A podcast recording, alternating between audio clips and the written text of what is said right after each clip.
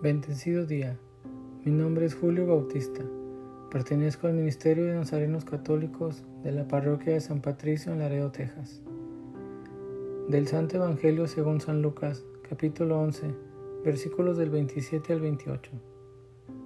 En aquel tiempo, mientras Jesús hablaba a la multitud, una mujer del pueblo gritando le dijo, Dichosa la mujer que te llevó en su seno y cuyos pechos te amamantaron.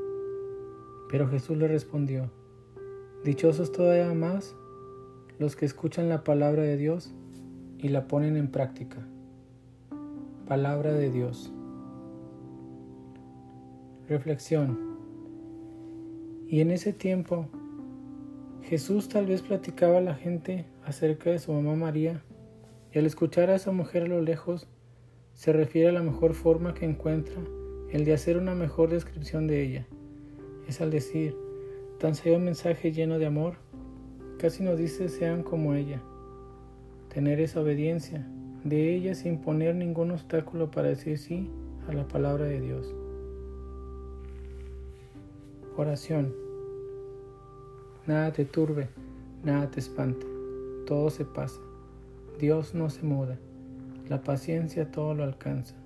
Quien a Dios tiene, nada le falta, solo Dios basta. Amén. Que tengas un excelente día.